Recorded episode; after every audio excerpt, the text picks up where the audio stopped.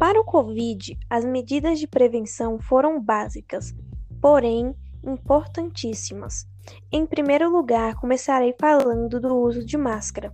A utilização de máscara está diretamente relacionada ao combate ao coronavírus.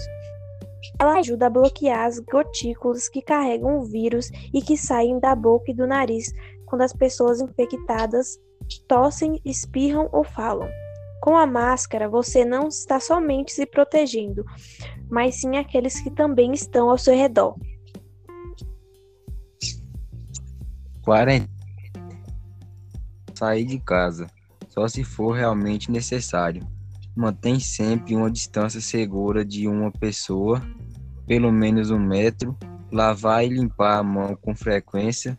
Use sabão, água, álcool em gel. E o último, não mais menos importante, vacine-se. Esse é um dos passos mais importantes para voltarmos ao que era antes. começarmos a falar da medida de prevenção da peste bubônica, é importante ressaltar que as condições de saneamento básico e higiene eram muito, muito precárias.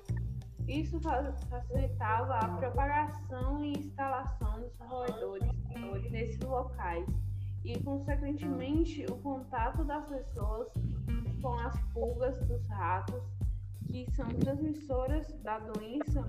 Então, para a prevenção, uma das formas mais eficazes de prevenir o surgimento da peste bubônica é controlar a população de roedores.